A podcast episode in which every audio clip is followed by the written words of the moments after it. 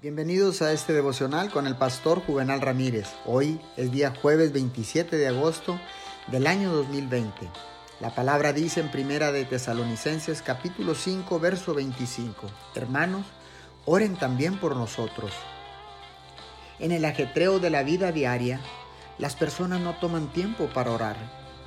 Hay muchas personas o algunas personas que entregarán su dinero, pero no se entregarán ellos mismos a la oración.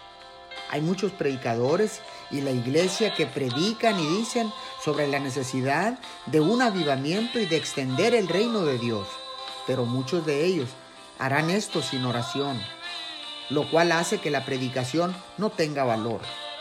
Para muchas personas, la oración es anticuada. Es casi un arte perdido. El mayor benefactor que en este tiempo podría tener es una persona que llevara a los predicadores y a toda la iglesia de regreso a la oración. Esta es una tarea de todos. Oremos.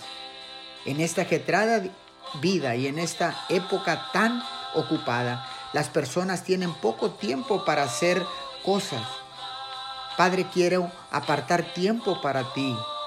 Quiero tener un tiempo especial contigo, Señor, porque no puedo pasar días sin tener una relación con mi Padre Dios.